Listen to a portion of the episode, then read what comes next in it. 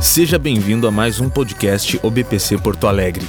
Acompanhe todas as novidades nas nossas redes sociais: Facebook barra Igreja Poa, Instagram arroba OBPC underline Poa.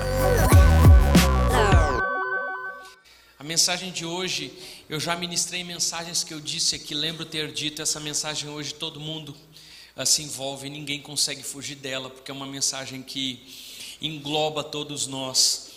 Mas a mensagem de hoje eu, eu imagino ser uma das mensagens que está mais. Ah, parece que a gente fala grego. É bonita de ver, mas difícil de praticar. É, é, é tão bonita de assistir, mas é difícil de colocar em prática. E que o Senhor nos dê graça nessa manhã para que essa mente consiga alcançar ah, o lugar onde o Espírito Santo uh, quer nos levar. Uh, lendo a revista Ultimato desse último bimestre, uh, eu, eu salientei uma citação feita na revista Ultimato, numa das, das matérias, e que eu quero introduzir a mensagem dessa manhã com ela, que diz assim: ao observarmos a igreja evangélica brasileira hoje, contatamos um fato irrefutável ela não tem refletido em influência concreta na realidade sociocultural que nos cerca, a amplitude do seu crescimento numérico. Ah, Para resumir tudo isso, nós poderíamos dizer: a pergunta aqui, depois do título dessa mensagem, quatro respostas para um convite. A pergunta que, resumidamente, esse autor está fazendo é por que a igreja cresce e o país não muda? Por que, que a igreja cresce e a nossa cidade não muda? Por que, que a igreja cresce uh, e a minha vida não muda? Por que a igreja cresce na minha família e a família não é transformada?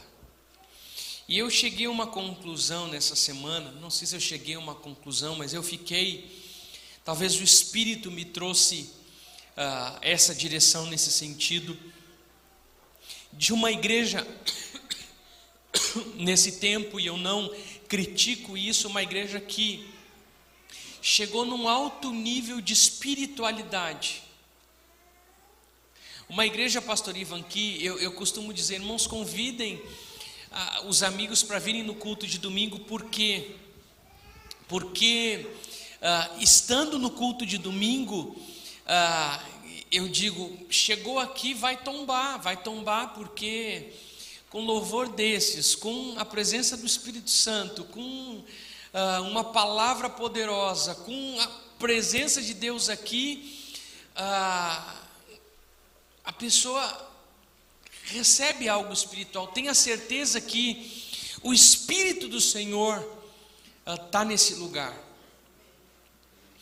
E eu assistindo essa semana um vídeo de um, de um evento que acontece no ginásio, em, em estádios de futebol, eu fiquei impressionado do como a igreja hoje está expert na adoração, no louvor, na música e, e, na exaltação ao Senhor. E isso não é uma crítica, isso é muito bom, porque eu não sou adepto à ideia do quanto mais feio, melhor.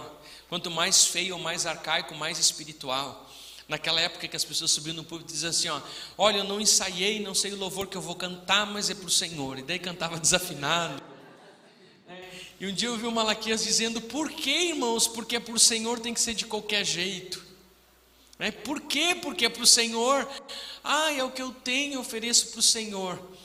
Então eu não sou adepto daquela ideia de que, não, a igreja não pode estar tá bonita, a igreja tem que estar. Tá, ah, ah, tem que ter aquela ideia de miséria, não, uma coisa muito bonita, tem que ter aquela ideia de pobreza, tem que ter aquela ideia de, de eu não sei qual palavra que possa expressar tão bem o crente, aquele que é bem.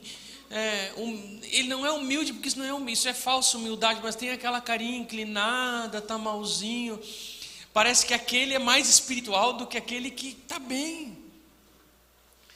Então, eu não acredito que a gente precisa de um apelo exterior feio por uma adoração bonita. Eu acho que pode sim ter um louvor bem tocado, uma adoração musica, musicalmente excelente, chegar no trono de Deus e a igreja está expert nisso.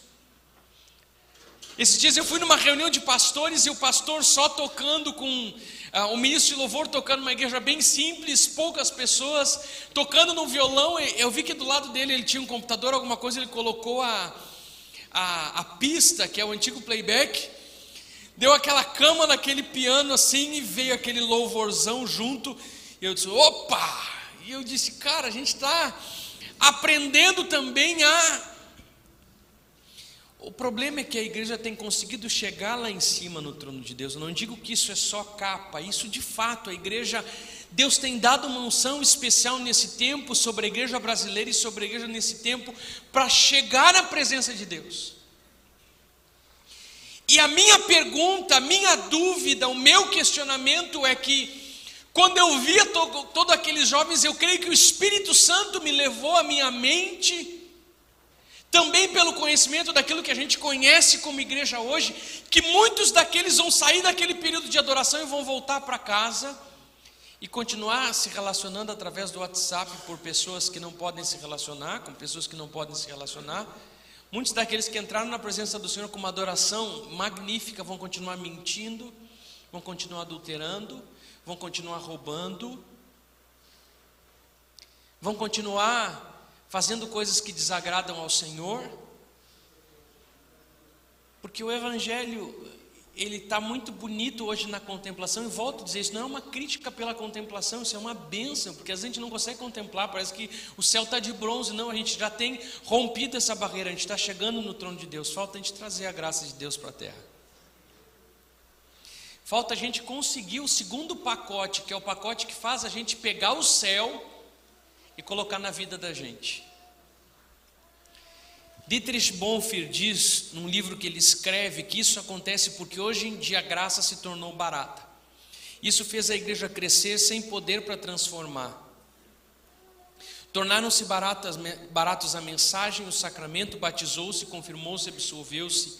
Todo um povo sem perguntas nem condições. Por humanitarismo, deu-se o santuário aos zombadores incrédulos.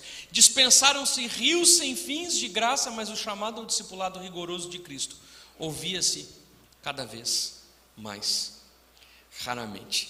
E eu creio que esse é o grande desafio da igreja hoje, a gente está no mundo e não ser do mundo. Nós precisamos perder no, eh, permanecer no mundo, mas nós precisamos aprender a praticar fielmente a ética do reino de Deus, como estrangeiros, dizendo: Olha, eu não sou desse mundo, esse linguajar não é mais o meu linguajar. Essa maneira de fazer negócio não é mais a minha maneira. Eu estou no mundo, mas eu não sou desse mundo. Eu sou estrangeiro nessa terra, eu estou de passagem. Mas tu vai perder e você vai dizer: perco mas eu não sou desse mundo. Perco, mas a minha nacionalidade não é daqui. Perco, mas a minha origem é celestial. E a pessoa vai dizer para ti: realmente a gente pensa muito diferente. E tu vai dizer: é verdade, porque eu não penso mais para a carne, mas eu penso para o espírito. Hoje, cada vez mais se torna evidente que o problema da igreja se resume nisso, em como viver hoje uma vida cristã. Eu não estou dizendo para você com a mensagem de hoje, pode passar o próximo slide, por favor. Eu não estou dizendo para você com a mensagem hoje que eu sei como viver essa vida cristã, eu estou tentando, acredito como os irmãos. Mas a pergunta que eu faço hoje para a nossa igreja moderna é como, pode passar o próximo slide, como viver hoje uma vida cristã. Como a gente trazer para a prática do nosso casamento aquilo que a palavra diz. E quando a gente lê a Bíblia, a gente não diz assim, puxa, a vida está tão longe daquilo que eu faço. Quando a gente lê a Bíblia, a Bíblia sobre como um empresário deve tratar os seus funcionários, como um empregado deve se comportar dentro do trabalho, a gente diz assim, eu não estou tão longe, mas hoje parece que a gente lê e a gente olha para a gente, lê e olha para a gente. A pergunta que eu faço nessa manhã, que você pode fazer aí dentro de você, como eu faço para viver uma vida cristã? Como fazer isso sem fazer com que a mensagem de Jesus seja um fardo pesado que você chega aqui carregado e sai daqui sobrecarregado dizendo assim: não consigo de novo. Deu errado. Não consegui. Porque nós não acreditamos que é acrescentando um jugo ainda maior, mais duro e implacável no crente, que ele vai conseguir viver a vida cristã. Não, não é disso que eu quero falar nessa manhã. Eu quero falar de uma mensagem que não termina aqui, ela só começa. E eu acredito que na palavra discipulado está aquilo que eu me refiro nessa manhã, em nós vivermos uma vida conforme Jesus. E daí, quando a gente fala de discipulado na nossa igreja, o que, que a gente lembra? Do discipulado um a um. Olha para quem está do seu lado e diga assim: discipulado um a um é discipulado?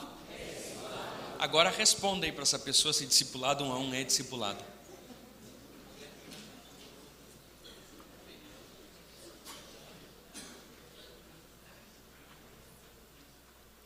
É ou não é?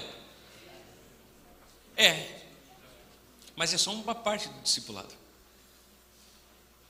Discipulado não é só um pedaço daquilo que a gente faz no discipulado, que a vida cristã toda é, é o processo de santificação, é o discipulado. É a decisão que a gente toma na vida quando a gente conhece Jesus e dizer: Jesus, eu quero te seguir, eu quero deixar tudo que eu tenho de que eu vivi daqui para trás e quero começar a viver daqui para frente uma vida nova. Isso é discipulado. E a gente é discipulado quando a gente lê a Bíblia, porque a gente aprende o que Jesus ordena para a gente. A gente é discipulado quando a gente ora, porque a gente é revestido do Espírito Santo e é capacitado para viver essa vida.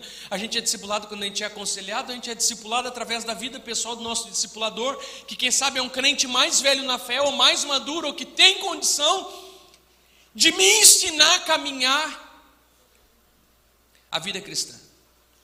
E eu acredito que o Senhor pode nos ensinar a viver uma vida cristã se aceitarmos um convite. Por isso, o título da mensagem nessa manhã é justamente essa: uh, Como viver quatro respostas para um convite. Pode projetar a próxima projeção.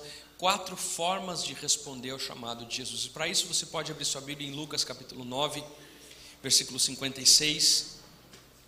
57 até o 62, e nós vamos fazer rapidamente uh, uma pregação expondo esses cinco versículos, ou seis, do 57 até o 62, e nós vamos ver quatro formas de responder o chamado de Jesus.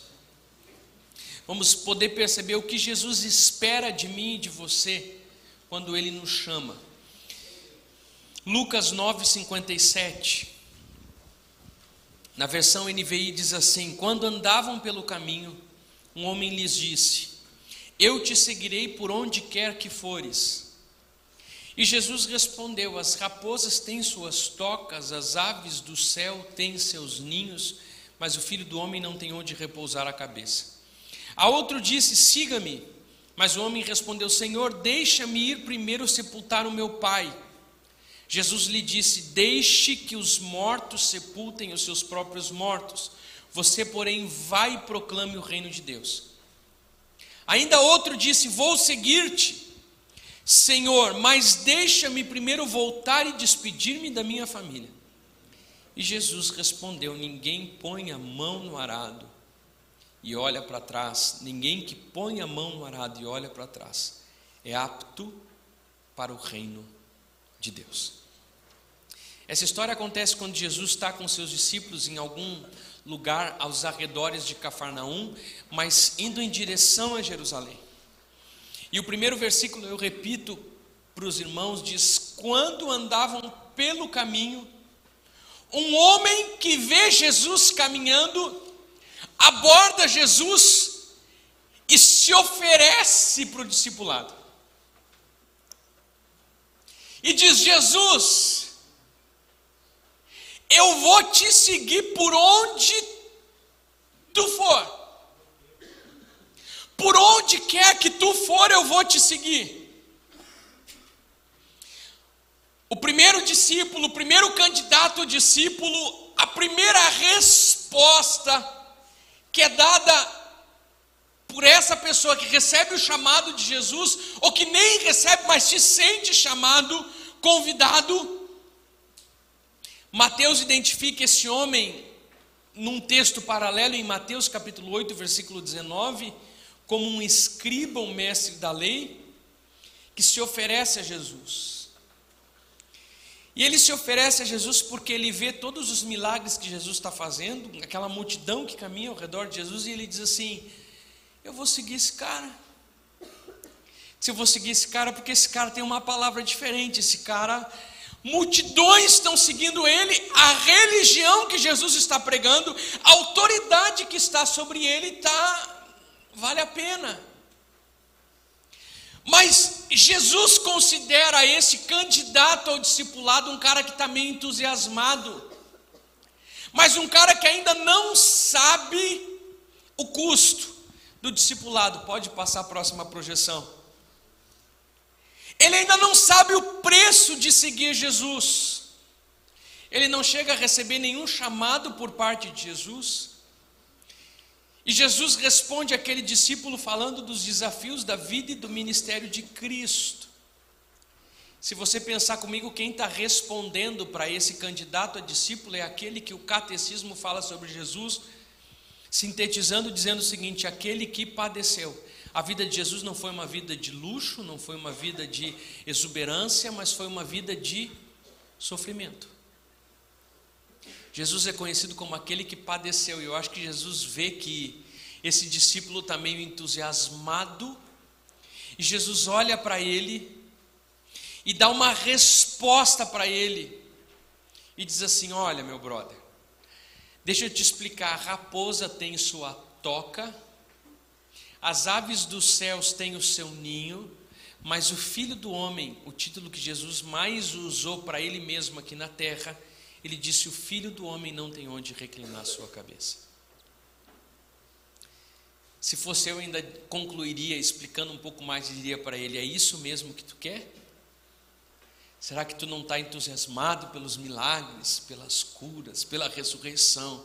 Porque eu acalmei o mar, eu multipliquei os pães, eu curei cego, eu disse: Tu quer mesmo me seguir? Primeiro, porque ninguém pode querer isso por escolha própria. Ninguém pode seguir a Jesus e se chamar a si mesmo.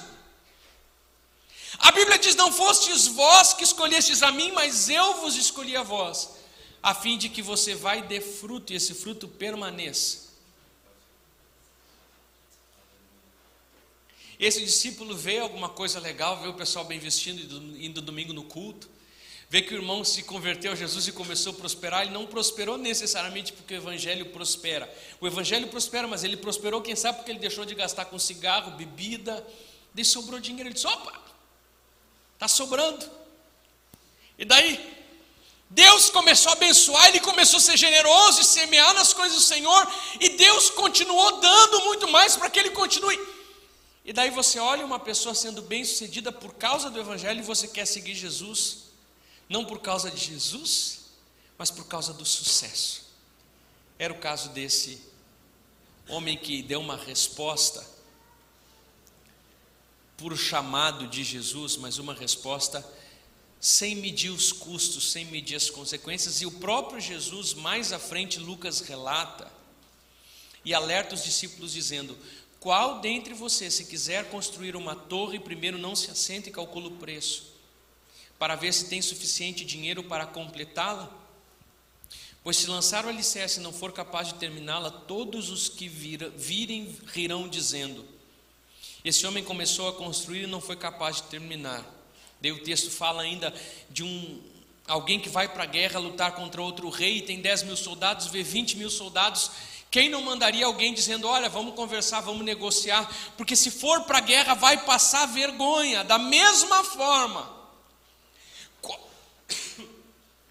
qualquer de vocês que não renunciar a tudo que possui, não pode ser meu discípulo. Qualquer um de vocês que não deixar tudo por amor a mim,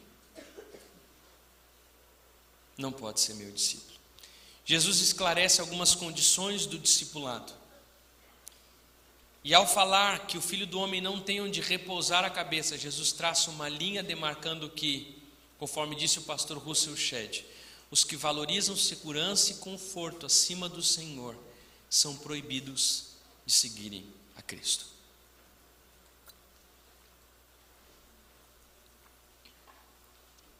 Talvez você está vindo hoje pela primeira, segunda e terceira vez, eu quero dizer para você que você é muito bem-vindo.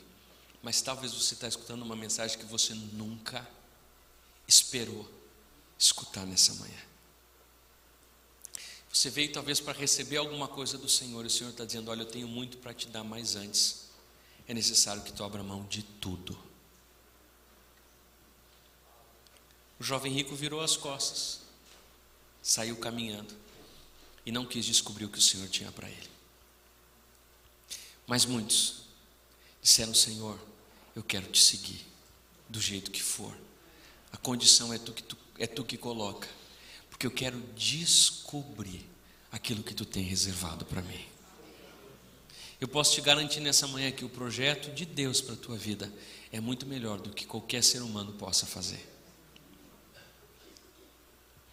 Essa foi a primeira resposta baseada uh, num, de uma pessoa, deixa na primeira, por favor, numa pessoa que não uh, sabia o custo do discipulado. A segunda pessoa, diferente do primeiro, pode passar para o segundo, é convidado por Jesus.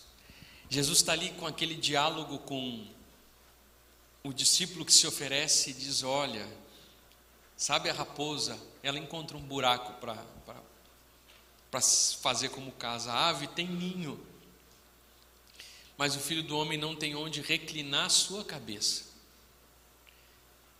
E eu acho que, que aquele candidato a discípulo está pensando assim: de se, pá, não era bem isso que eu pensava. E daí Jesus pega e olha para o outro que está do lado e diz: E tu? Me segue. Eu acho que eles, não, Senhor, calma aí, não. Eu não disse nada, estou quieto aqui. Jesus, o segundo, a Bíblia diz que o segundo ele convida, o primeiro ele não convida, o segundo ele convida. Mas o segundo está preso pela lei. Jesus olha para ele no versículo 59 e diz: Siga-me. Mas o homem respondeu: Senhor, deixa-me primeiro ir sepultar o meu pai. E talvez você pode dizer, mas pastor, é muita ignorância. Jesus não ter deixado ele sepultar o pai, para que esse radicalismo? Primeiro, é importante que você entenda uma coisa: que ele não está dizendo, olha, meu pai já morreu, eu só quero sepultar duas ou três horinhas, eu já volto. Não.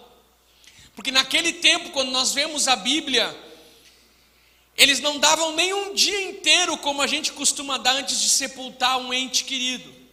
Eles sepultavam no mesmo dia, horas depois, como foi com Jesus e como foi com muitos outros que nós vemos relatos de ressurreição. Quando Jesus vai lá para orar, para abençoar aquele enfermo, ele já está sepultado, porque ele morreu e foi sepultado. Diferente dos egípcios que faziam todo um processo para mumificar de embalsamamento. Então, quando ele está dizendo, Senhor, deixa eu sepultar o meu pai, provavelmente o pai não tinha morrido e, e nem estava por morrer. Ele estava querendo dizer, Senhor, deixa que eu, ah, deixa o meu pai vencer todos os seus dias, morrer, eu ganho a minha herança, eu garanto o meu futuro e depois eu posso ficar te seguindo para cima e para baixo. Porque eu estou com a minha vida garantida, eu vou receber minha parte de herança. Diferente do primeiro discípulo, ele já entendeu que para seguir Jesus precisava pagar um preço. Mas por causa da lei, porque na lei, em Gênesis, na Torá, Gênesis, Êxodo, Levíticos, Números, Deuteronômio, fala que o filho tinha a responsabilidade da lei de cuidar do seu pai até o dia do enterro, até o dia de sepultá-lo, ele por lei e esse discípulo apresentou Jesus a lei, talvez esperando que Jesus dissesse para ele: parabéns. Ah, que rapaz sério.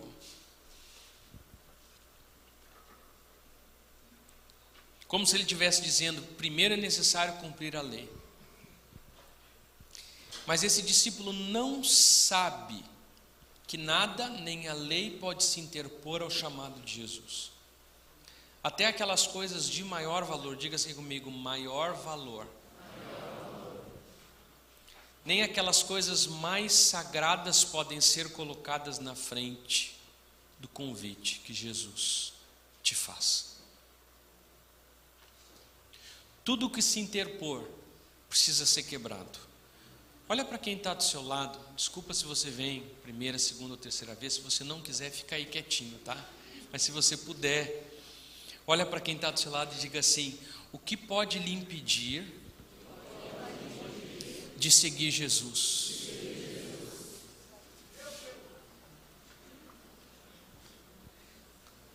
Qual o obstáculo que você enfrenta para seguir Jesus? Talvez você diga assim, pastor, nem sei porque eu nem estou seguindo ainda. Bom, então a pergunta é para você: o que, que pode lhe impedir? Se Jesus aparecesse hoje para você e dissesse, Antonella, me segue.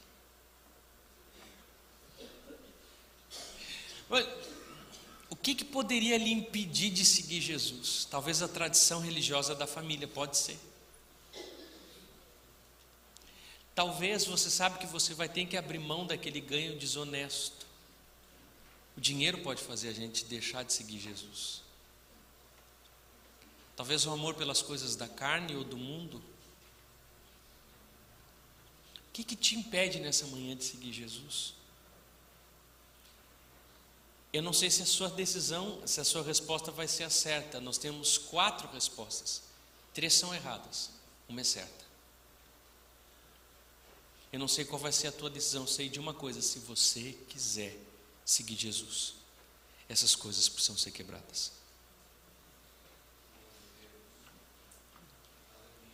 Nós não podemos no reino dar preeminência nem à família acima do Salvador. A resposta de Jesus para esse segundo discípulo que foi convidado foi bem objetiva. Ele disse: Deixe que os mortos sepultem os seus próprios mortos, você, porém, vai e proclame o reino de Deus. Jesus leva a uma esfera espiritual e ele disse: Tá bom, brother, sei que tu está querendo cumprir a lei, a tua atitude é boa, mas deixa, nós não temos tempo para isso agora. Deixa as coisas da lei aqui para a terra e deixa as coisas espirituais para o espírito. É tempo de proclamarmos o reino de Deus.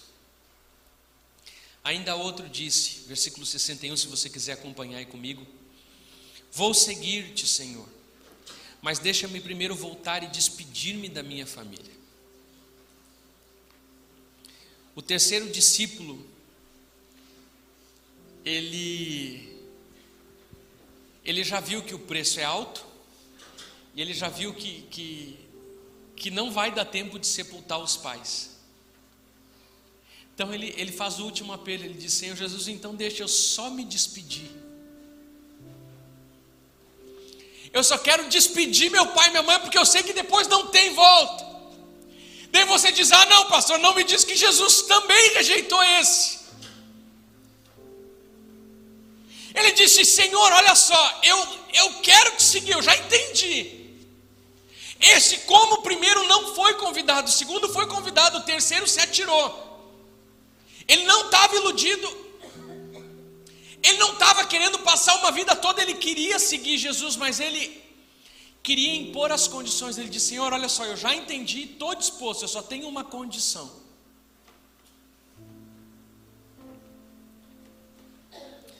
Ele não está querendo esperar a morte dos pais. Ele só tem um pedido que parece razoável e que, irmão, se, se eu fosse Jesus, eu teria dito: tá bom, cara, vai ali rapidinho, te espero aqui. Vai ali, dá um abraço no pai e na mãe. eu te espero aqui, depois a gente segue junto.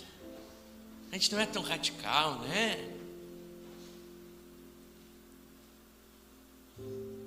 Jesus sabia que para aquele discípulo, o problema não era só despedir pai e mãe, o problema é que os laços familiares jamais deixariam ele servir Jesus. Aqueles laços eram fortes demais para que eles pudessem romper com eles. Quantos filhos se convertem? Pais não se convertem, começam a falar, falar, falar, falar. E a pressão dos pais é tão forte que essa pessoa acaba desistindo por preconceito, por rejeição, por até ameaça de, de perder alguma coisa de herança, de perder alguma coisa de prestígio no meio da casa. Por causa dos vínculos familiares, as pessoas olham e dizem assim: perco a minha família ou perco Jesus? Perco Jesus.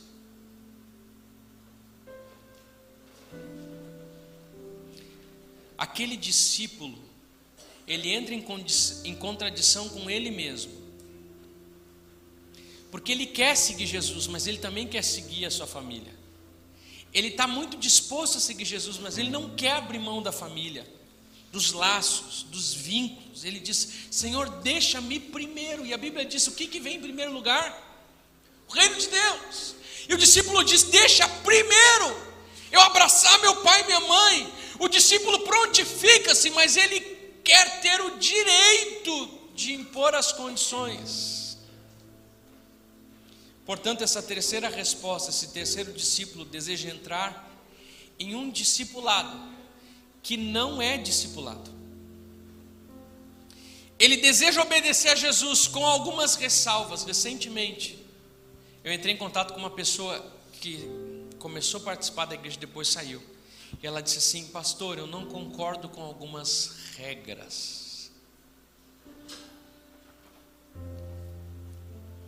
A gente quer obedecer com algumas ressalvas.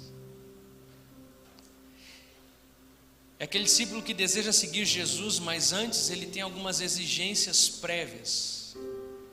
Primeiro ele quer fazer uma coisa, depois faz a outra. Ele quer entrar num discipulado, sim, mas ele jamais esteve disposto a de verdade ser um discípulo. Eu quero ser discipulado. Tá, mas aí tu tem que abrir o teu coração para mudar. Eu preciso, não, não, isso não. Eu quero ser discipulado, eu quero ser ensinado. Tá, mas abre teu coração, cara. Deus, Deus quer colocar tudo isso para dentro de ti, Ele vai te capacitar a viver essa vida. Não, mas eu não estou disposto. E a resposta de Jesus para esse aqui é a seguinte: Ele diz: Olha, esse aqui não está ah, sem saber as consequências ou as causas ou o custo do discipulado, como o primeiro que Jesus disse: Olha, o filho do homem não tem onde dormir, não obstante a raposa ter toca, a ave do céu ter ninho, o filho do homem não tem onde dormir. O discipulado é, um, é desafiador, calcula antes de começar. Por segundo, ele diz: Cara, não é assim, deixa os mortos sepultarem os seus mortos. Para o terceiro, diz assim: Deixa eu só abraçar meu pai e minha mãe. Ele diz assim: Ele está vendo que o discípulo está tá em dúvida. Ele está com a mão na arado, mas está olhando para trás, para as coisas, para a vida. Ele começa assim com Jesus, daqui a pouco ele lembra das coisas do passado e ele fica em dúvida. Ele diz: Mas será que não era melhor? E Jesus diz: Olha só. Ele usa uma linguagem de, de, de agricultor e ele Diz: olha, o lavrador, se ele colocar a mão no arado para abrir o suco na terra, olhando para trás, ele não vai conseguir fazer um rasgo na terra reto. Isso eu falo para os irmãos pela experiência da agricultura que eu tenho, né? anos na colônia. É. Mas os irmãos que trabalham com terra sabem me dizer se eu estou certo ou estou errado. Não dá para te lavrar a terra olhando para trás. Senão, quando você chegar lá na frente, você vai ver que a terra está lavrada assim, S. É, porque às vezes olha para trás, começa a andar para lá, daqui a pouco olha para outro lado. E Jesus diz: Olha, queridão, eu sei a tua teu desejo, mas não dá, você não vai conseguir. Não dá para pôr a mão no arado e ficar olhando para trás, porque não, não dá. No reino de Deus não dá. No reino de Deus é tudo ou nada. O quarto é um dos evangelistas. Se você quiser abrir sua Bíblia em Marcos, capítulo 2, versículo 13. E a gente sai do nosso texto, esse texto que nós lemos primeiro, falou de três respostas, essa é a quarta. Marcos 2, 13. E eu gostaria de ver como Mateus reagiu ao chamado de Jesus, conhecido como Levi. O cobrador de impostos, o publicano que trabalhava no serviço público. E ele eu quero tomar como exemplo hoje, como a resposta certa. A Bíblia diz: Jesus saiu outra vez para a beira-mar. Uma grande multidão aproximou-se e ele começou a ensiná-los. Passando por ali, viu Levi, filho de Alfeu, sentado na coletoria, e disse-lhe: Siga-me. E Levi disse: Senhor, deixa eu sepultar meu pai e minha mãe. Isso? Não está aí na sua Bíblia? Levi disse assim: Senhor, olha, então deixa eu só despedir eles. Eu deixei uma panela ligada lá, eu só preciso passar em casa e pegar umas roupinhas, desligar o fogão. Um outro texto paralelo no texto de Lucas, capítulo 5, versículo 28, você não precisa abrir que é o mesmo texto desse aqui, só dando algumas outras informações do evangelista Lucas. A Bíblia diz que imediatamente Levi deixou tudo e seguiu a Jesus. E eu quero que você entenda o contexto comigo. Levi havia conseguido alcançar um cargo de muito êxito, ser cobrador de imposto, tu precisava ter conquistado a honra dos romanos para que eles confiassem em ti, porque tu cobraria imposto dos judeus. Tu precisava abraçar uma barra dura e pesada, porque tu seria, tu sofreria preconceito dos teus irmãos, dos judeus. Porque o povo judeu estava debaixo de um domínio romano, e o cobrador de imposto era um, um, um servidor público de alto escalão, porém era mal visto, porque ele cobrava imposto do seu povo porque ele estava do lado de Roma, mas conhecia o povo, então ele conhecia uh, a casa que morava o marceneiro, o carpinteiro, a casa que morava o agricultor, a casa que morava a costureira. Conhecia o pessoal do bairro e ao mesmo tempo tinha confiança de Roma. E Levi, a Bíblia diz que ele era cobrador de impostos, ele tinha uma carreira pela frente. E a Bíblia não diz que ele mediu esforços, mas ele disse assim: ó, se for necessário, abre mão do que eu faço para seguir Jesus, eu vou seguir Jesus. E daqui a pouco você pode pensar assim: ah, pastor, mas não pode ser assim, que Jesus só passou caminhando, e ele viu Jesus caminhando, Jesus olhou para ele e disse: Ô oh, meu, me segue. Ele deixou tudo e saiu caminhando. Deus disse: infelizmente a Bíblia dramaticamente silencia sobre isso. Porque a Bíblia não diz se Levi conhecia ou não Jesus antes disso. Mas eu vejo por trás disso, no meu e no seu coração, um sentimento que muitas vezes nós temos de querer justificar a decisão piedosa de alguém. Como às vezes a gente vê alguém sendo mais bom que a gente, a gente diz sim, mas também, né? Hum, não, ah. ah, eu não faria, né? A gente lá no fundo está querendo justificar uma decisão boa de que uma, que uma pessoa tomou. E eu não perdoaria. eu não daria. Ah, mas tem que ver que a realidade dele é diferente da minha. Se ele calçasse os meus sapatos, se ele tivesse na minha condição, ele não poderia ajudar como ele está fazendo. Hoje o pastor Ivan ministrou sobre oferta e disse uma igreja que extrema pobreza excedeu em generosidade. Não deu desculpa, disse precisa estar aqui. A Bíblia só diz que ele disse sim imediatamente, deixou tudo e seguiu. A resposta do discípulo não é uma confissão oral de fé em Jesus, como muitos fazem. Jesus, eu quero. Depois volta a velha vida, e depois diz de novo eu quero, e depois volta a velha vida, e depois diz eu quero. A decisão por Jesus é muito mais do que somente uma palavra, mas é um ato de obediência. Sou chamado de Jesus e imediatamente segue o ato obediente da pessoa que foi chamada. O quarto respondeu dessa maneira, simplesmente obedecendo ao chamado. Eu acho que Levi, ele jamais imaginou que seria um apóstolo, jamais imaginou que seria um, um, um seguidor de Jesus, que, que escreveria um evangelho que seria o primeiro evangelho É, os irmãos aguardem um pouquinho da ceia. Daí quando eu disser, o Zé vai avisando. Quando eu disser, quando faltar cinco minutinhos, eu, eu aviso. Obrigado, Zé. Pode ir avisando, tá? Se precisar. Mas ele simplesmente obedeceu ao chamado de Jesus.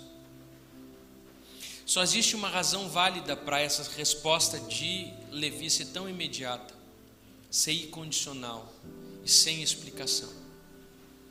Sabe qual é a, re, a resposta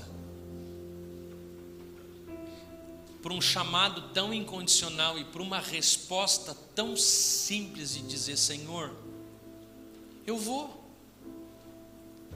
Eu lembro quando o pastor Ivan chamou o pastor Alverino para ir para Fortaleza. Sem eira e nem beira. Quem é que aqui sabe o que é eira e beira? Ah, no popular, uma mão atrás e outra na frente, mas naquela época, lá atrás, eram as duas camadas do telhado, a eira e a beira. Né, então, os, que tinham mais postes tinham a eira e a beira, os que tinham menos postes tinham só a eira. Né? Nesse caso é sem eira e nem beira, nenhum dos dois, não tinha nada.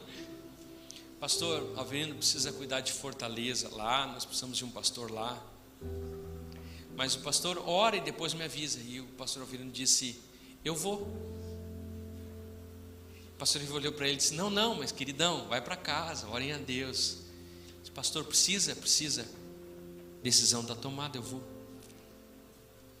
Tu não quer calcular direitinho, ver, pastor, eu vou.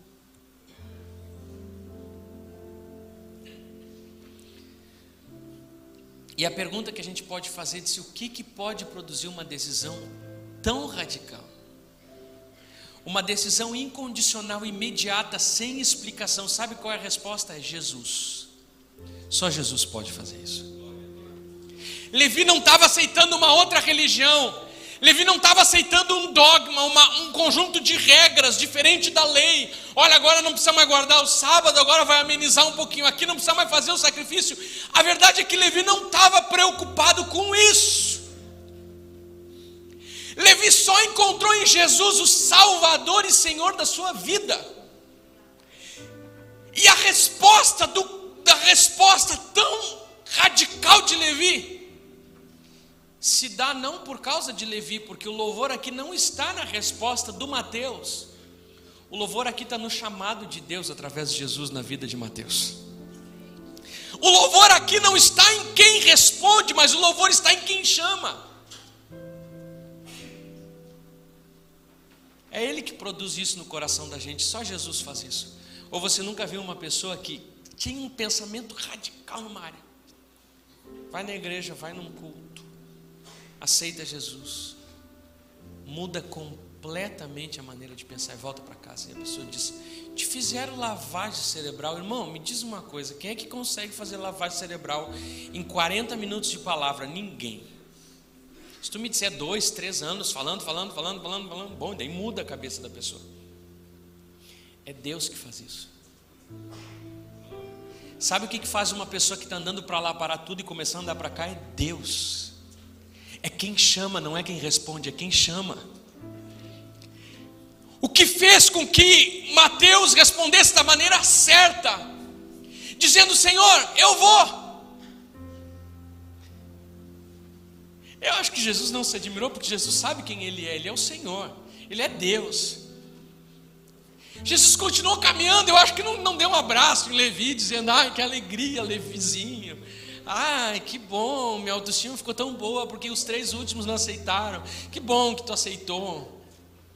Jesus, eu acho que caminhando, isso aqui é coisa minha, caminhando estava, caminhando ficou, Levi. Me segue. E a Bíblia diz que Levi deixou tudo imediatamente e seguiu Jesus. Por quê? Por causa de quem? Por causa de Jesus por quem era Jesus, pelo que Jesus podia fazer, pela expectativa tão certa, mas tão incerta, por aquela expectativa tão verdadeira, mas que na verdade ele não sabia nada quem era Jesus. Mas ele tinha uma convicção aqui dentro, como a gente tem, quando a gente levanta a mão e diz assim: Olha, não estou entendendo nada, mas tem alguma coisa poderosa da parte de Deus que está me arrancando da minha vida e me plantando numa outra esfera.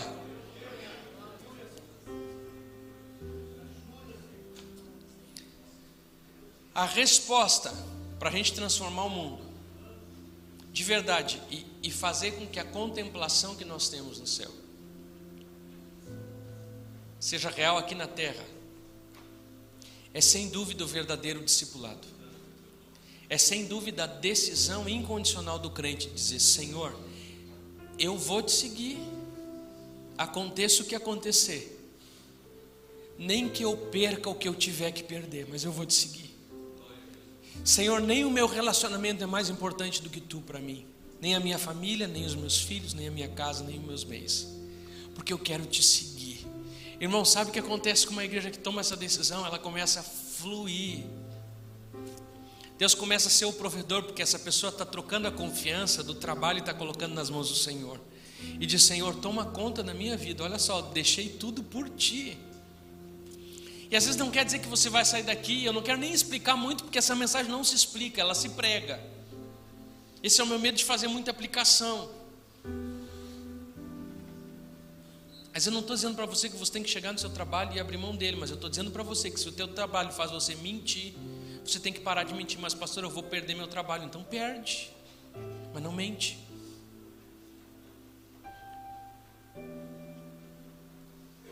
É uma escolha que a gente faz em seguir Jesus. Não se trata de um programa que, de acordo com os padrões humanos, requerem sacrifícios de nós próprios. O ser humano que foi chamado, ele simplesmente larga tudo quanto tem. Não para fazer algo que tenha valor especial. Tá, por que, que tu está fazendo isso? Não sei, eu estou fazendo. Tá, mas qual, qual, é o motivo? Não, porque eu fui chamado por Jesus e não tem volta.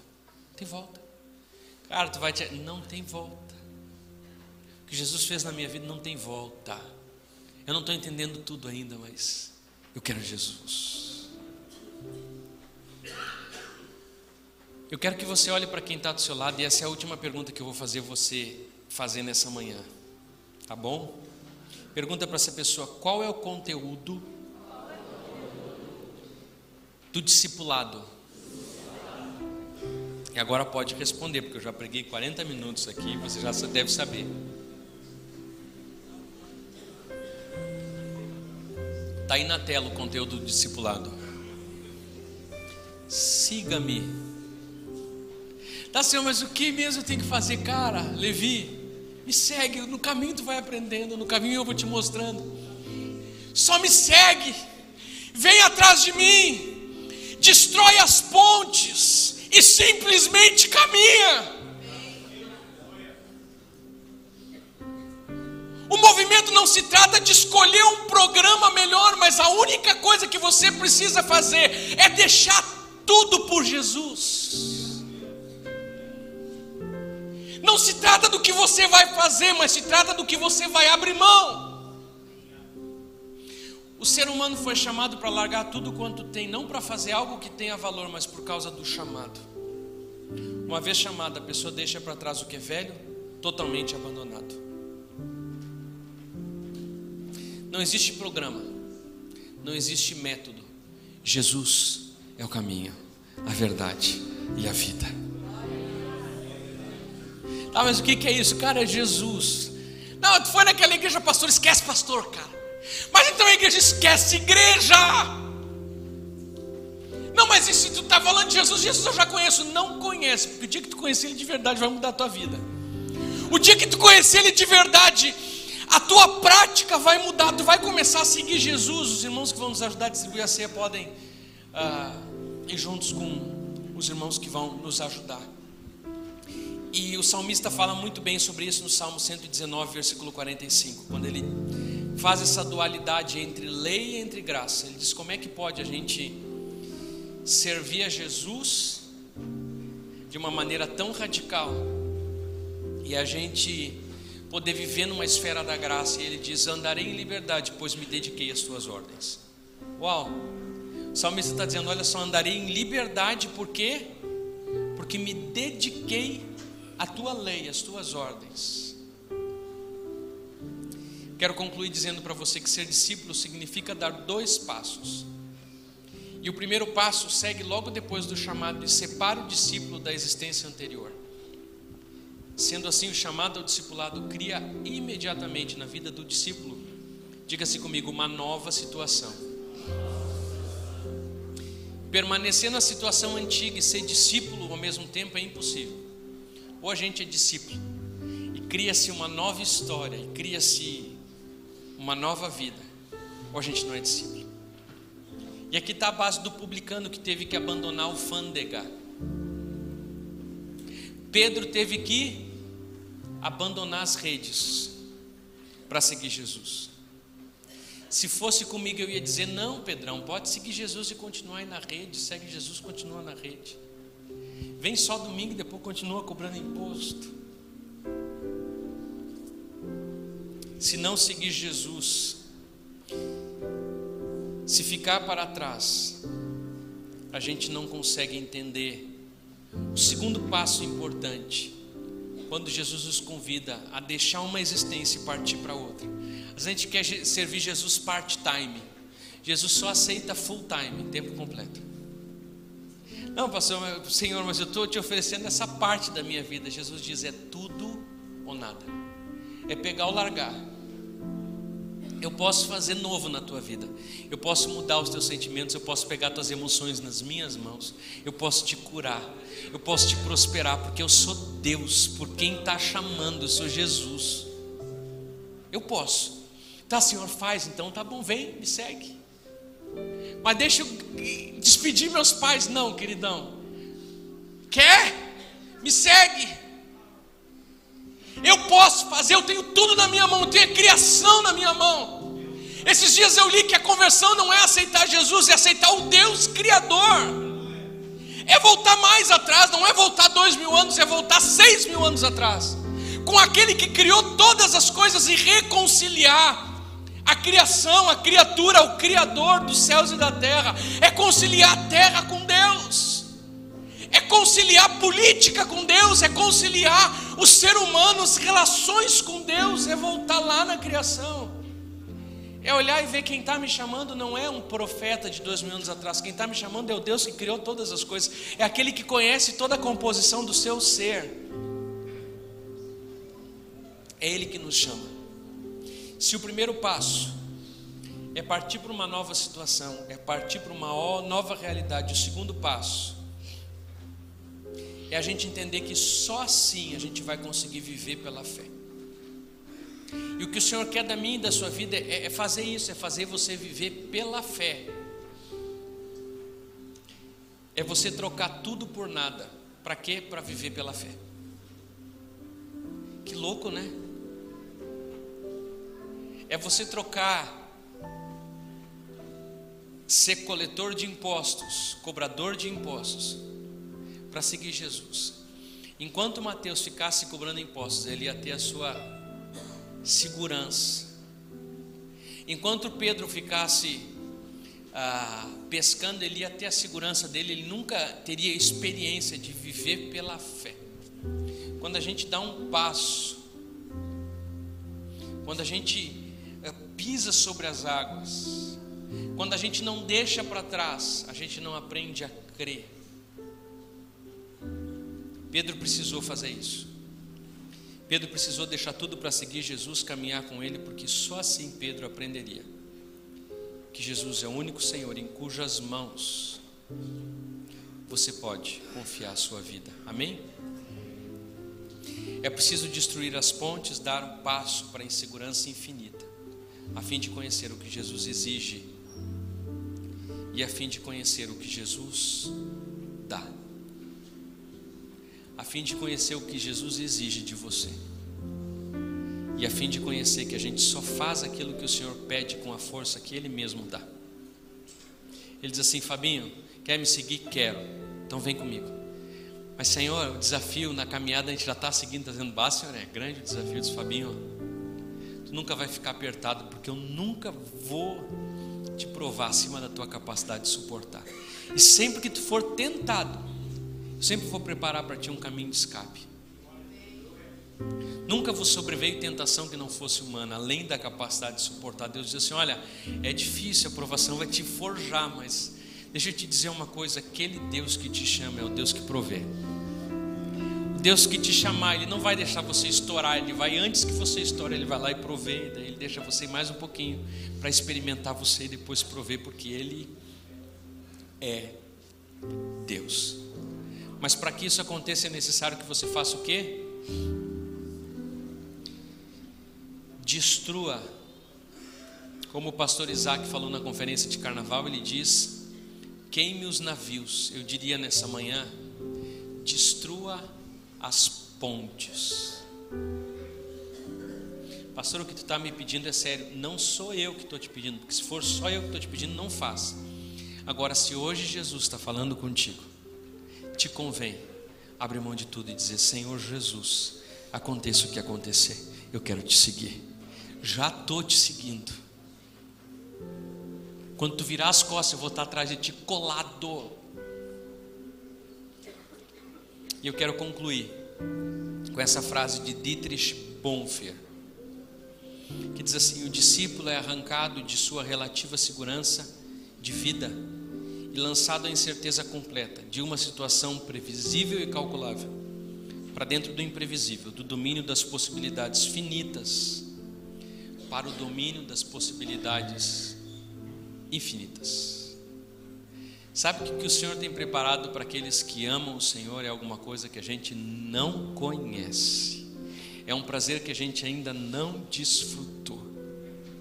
Mas, pastor, isso aqui deve ser só para pastor, para gente muito santa, gente mais. Quero lhe dizer uma coisa: esse convite que o Senhor faz é para todos.